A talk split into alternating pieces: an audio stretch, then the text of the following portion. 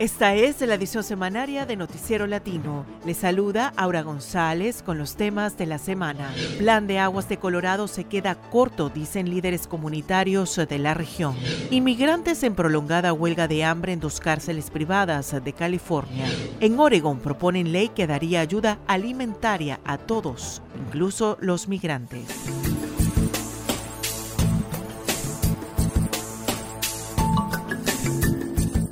A pesar de que este invierno ha nevado de modo extraordinario en las montañas que alimentan al río Colorado, todo indica que la cuenca del río seguirá resecándose, agravada por la crisis climática. En respuesta, la Junta de Conservación del Agua de Colorado aprobó por unanimidad un plan integral después de un año de discusiones públicas. Sin embargo, algunos líderes latinos e indígenas sienten que en este plan no están incluidos los métodos ancestrales de las comunidades de la región. Con los detalles desde Boulder, Colorado, Rosana Longobetter. En un video informativo, la Junta de Conservación del Agua de Colorado ilustra lo más destacado del plan integral aprobado a fines de enero para el mejor uso del agua. El Plan Integral Colorado 2023 se logró después de un año de discusiones públicas. Recogieron cientos de comentarios y más de 3.000 sugerencias y observaciones. El resultado, 100 acciones concretas, 50 para socios particulares para que inviertan en proyectos de almacenamiento, infraestructura y mejor planificación para aprovechar eficientemente el agua. Con 50 acciones, el Estado se compromete a proporcionar fondos para la infraestructura del agua, ayudar a aumentar la eficiencia agrícola y evaluar la salud del ecosistema fluvial. El gobernador Jerry Polis aprobó 17 millones para la implementación del plan y se comprometió a conseguir 25 millones adicionales para fortalecer los proyectos acuíferos de Colorado.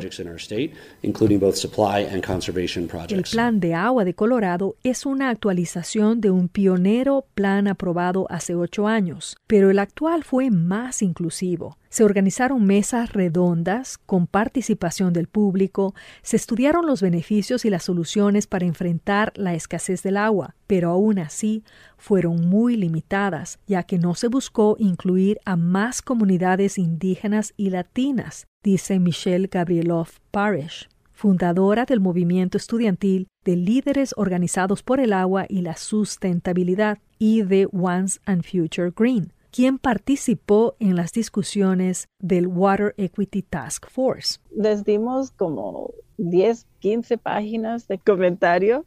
Michelle dice que presentó propuestas basadas en la sabiduría ancestral del uso del agua. Sabiduría va a ayudar con el plan entero va a ayudar con estas crisis. Sabe que nuestras comunidades saben cómo manejar crisis así. Sí, claro, se olvidó de las acequias, se olvidó de los tribus, se olvidó de la agricultura urbana. Este olvido no es nuevo, es parte de la historia del capitalismo y el colonialismo, dice el doctor David Peña, director del Instituto de Acequias del Valle de San Luis de la Culebra en Sangre de Cristo, quien dice que las comunidades indígenas tienen miles de años demostrando la sustentabilidad de las acequias y otros métodos ancestrales. Como acequias podemos enseñarle al estado de Colorado y quizás al resto del mundo cómo establecer y sostener una vida que ha adaptado a las condiciones de una zona árida. Peña forma parte del Water Equity Partnership y destaca la ley de la primera prioridad, derecho que debería de corresponder a las comunidades indígenas, pero no están todas incluidas en el nuevo plan del agua de Colorado. El mismo racismo se hizo presente durante el Pacto del Río Colorado del año 1922. Se va ignorando la ley de acequia, las leyes indígenas del uso en común del agua y se viene convirtiendo con prior appropriation, la ley de que el agua es mercancía, trata el agua como algo que se puede vender como propiedad. Esta es la ley del colonizador. Mark Magaña, director de Green Latinos, veterano cabildero en Washington, D.C. y participante en las mesas de discusión, está consciente que las soluciones indígenas sustentables en vez de canales cubiertos de cemento han sido ignoradas por mucho tiempo.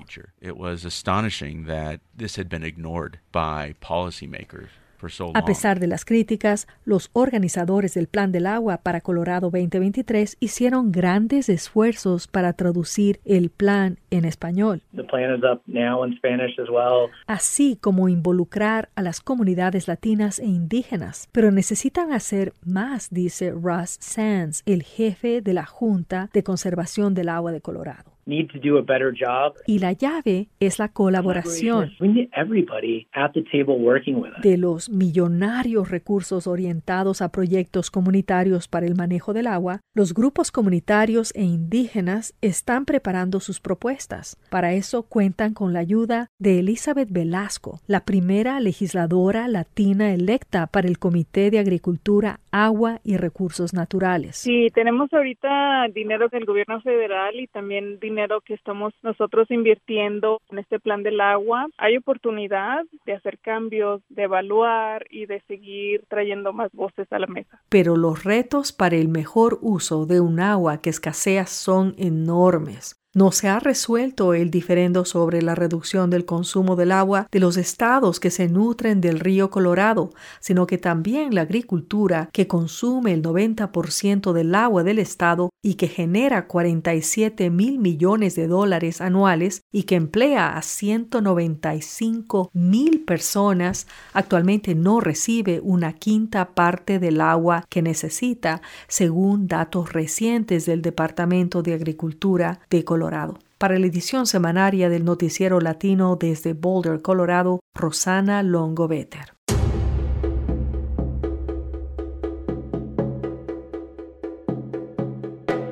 Casi dos semanas en huelga de hambre llevan cerca de 100 detenidos en dos centros carcelarios privados de inmigración en el Valle Central de California.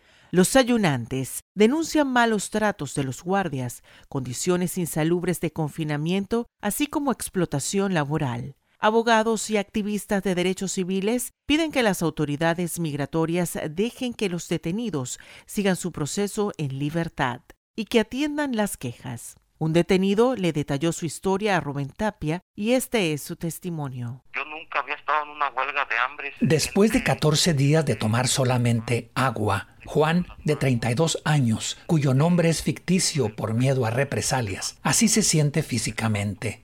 Tengo frío en las manos, en los pies, me duele el cuerpo, si me levanto muy rápido me mareo. No es mucho de tener hambre, nomás es como un dolor en el, en el estómago. Dice que vale la pena el sacrificio porque ya están cansados de los abusos. En los 15 meses que lleva detenido en Golden State Annex por limpiar, les pagan un dólar diario por ocho horas de trabajo, pero además...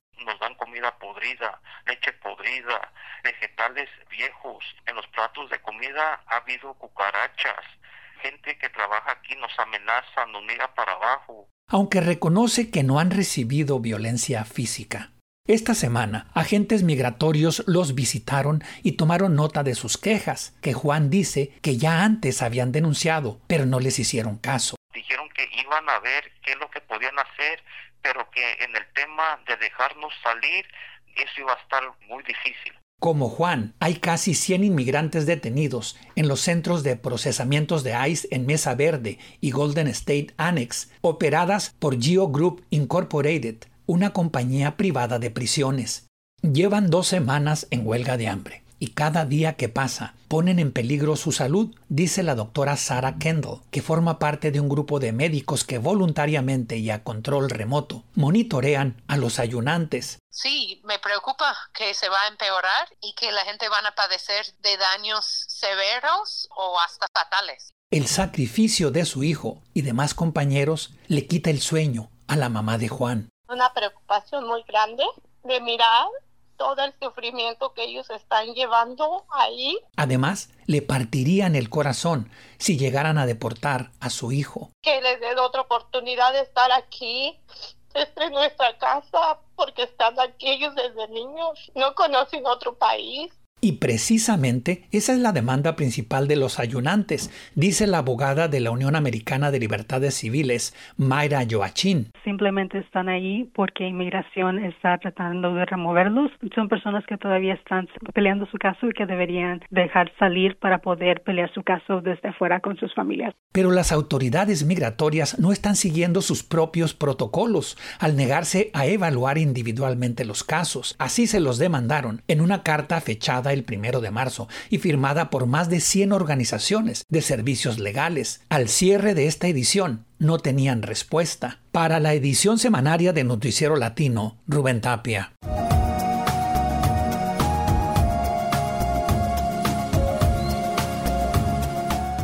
Los programas de apoyo alimentario que aprobaron durante la pandemia de COVID para los más vulnerables de pasar hambre se retiran ahora que se declara el fin de la emergencia de salud pública. En algunos estados, líderes políticos proponen que los gobiernos locales continúen esos beneficios alimentarios para aquellos que quedan excluidos de la ley federal. En el estado de Oregon, el legislador Ricky Ruiz, quien dice haber vivido el flagelo del hambre, impulsa una ley pro alimentos para todos. De esto platicó con Chelis López. Usted es miembro de este grupo de trabajo contra el hambre de Oregon. Cuéntenos qué es este grupo y por qué usted se involucró son especialistas en el tema de comida y de recursos. Creciendo aquí en el estado de Oregon, mi familia sufrió mucho. A veces comíamos nada más una comida por día. Mis padres no tenían los recursos para poder comprar esas comidas. Como pequeño, yo sufrí mucho y no cabe duda que sigue habiendo sus problemas en el estado de Oregon con varias familias más.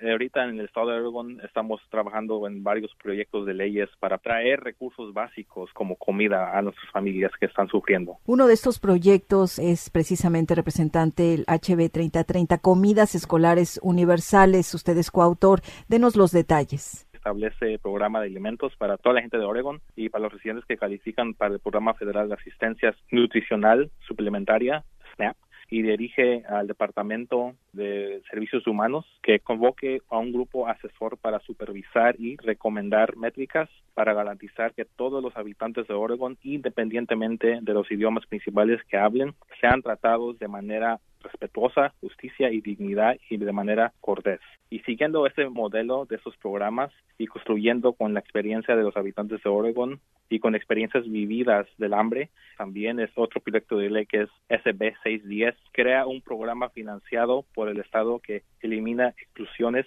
estampillas, desarrolla un programa navegador exitoso para la comunidad para garantizar la confianza y seguridad de la comunidad, hace que la solicitud de asistencia sea más fácil para ser accesada y que sea culturalmente sensible. Yo pienso que cuando nuestras comunidades están bien alimentadas, todos estamos mejor. Los niños hacen mejor en la escuela, la salud y el bienestar de nuestras familias mejoran y nuestra economía prospera fue Ricky Ruiz, legislador del Distrito 50 de la Cámara de Representantes de Oregon en plática con Chelis López. Puede escuchar la entrevista completa en los archivos de línea abierta del jueves 2 de marzo en radiobilingüe.org. Así concluye esta edición semanaria de Noticiero Latino, una producción de Radio Bilingüe desde sus estudios en Fresno y Oakland, California con el auspicio parcial de la Corporación para la Difusión Pública, de California Endowment, de James Irvine Foundation, de Colorado Trust y de Walton Family Foundation. Director de Noticias, Samuel Orozco. Productor, Rubén Tapia. Conducción técnica, Jorge Ramírez. Asistente de producción, María de Jesús Gómez. Yo soy Aura González. Escríbanos con sus comentarios en radiobilingüe.org. Escuche usted Noticiero Latino, satélite, radio bilingüe.